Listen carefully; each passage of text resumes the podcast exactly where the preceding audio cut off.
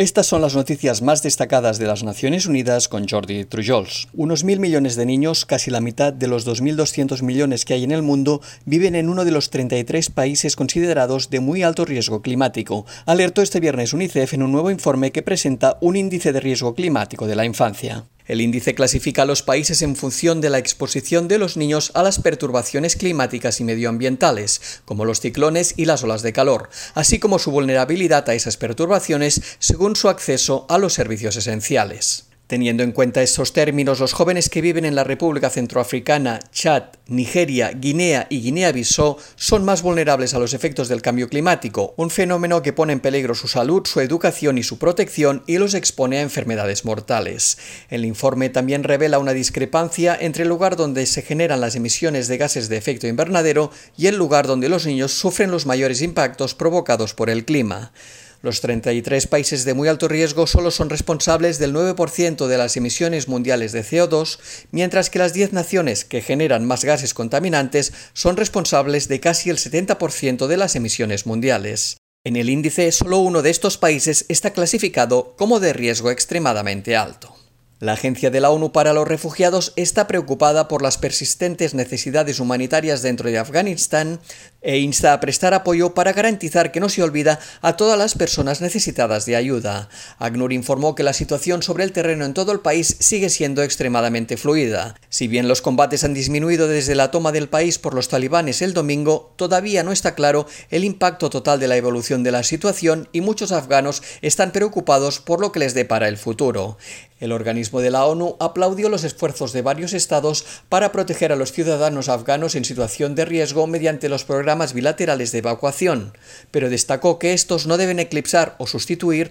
una respuesta humanitaria internacional urgente y más amplia. La agencia de la ONU pidió el respaldo de la comunidad de donantes y recordó que se necesitan urgentemente casi 63 millones de dólares para apoyar la respuesta a los desplazados internos en Afganistán. Ese monto forma parte de los 351 millones de dólares necesarios para atender las necesidades de Afganistán, cuyo déficit de financiación es del 43%.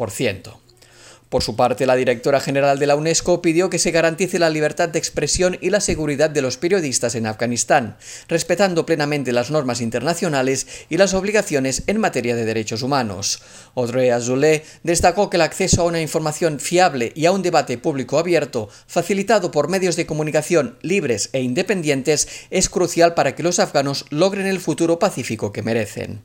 La responsable de la Organización de las Naciones Unidas para la Educación, la Ciencia y la Cultura añadió que nadie debe tener miedo de decir lo que piensa en esta coyuntura crítica y debe garantizarse especialmente la seguridad de todos los periodistas, incluidas las mujeres. La secretaria general adjunta de la ONU y el administrador del Programa de las Naciones Unidas para el Desarrollo realizarán este viernes una visita de 24 horas a Haití para evaluar de primera mano los desastres causados por el terremoto que azotó a la isla caribeña el fin de semana. Amina Mohamed y Achim Steiner se desplazarán a la comunidad de Lecay y se reunirán con las personas afectadas por el terremoto. Posteriormente visitarán el Hospital de la Inmaculada Concepción. Mohamed recordó que el equipo de la ONU en Haití trabaja para suministrar todo el apoyo posible para ayudar a los supervivientes y colabora con la nación caribeña para recuperarse y salir de esta crisis. Un grupo de expertos de la ONU en derechos humanos hicieron un llamamiento a todas las sociedades a rechazar colectivamente el odio y la exclusión y acabar con la impunidad de los actos violentos causados por la religión o sus creencias.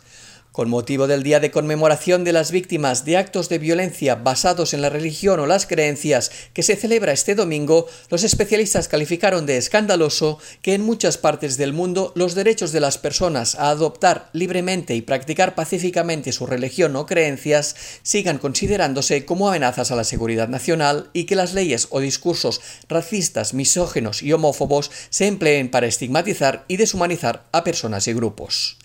Los expertos destacaron que las ideologías y creencias religiosas de otro tipo nunca se pueden utilizar para justificar los ataques contra la vida, la dignidad humana y los derechos, y en ningún caso se deben utilizar para suprimir las opiniones y los puntos de vista críticos y disidentes y para socavar el Estado de Derecho, la paz y los principios democráticos. Y hasta aquí las noticias más destacadas de las Naciones Unidas.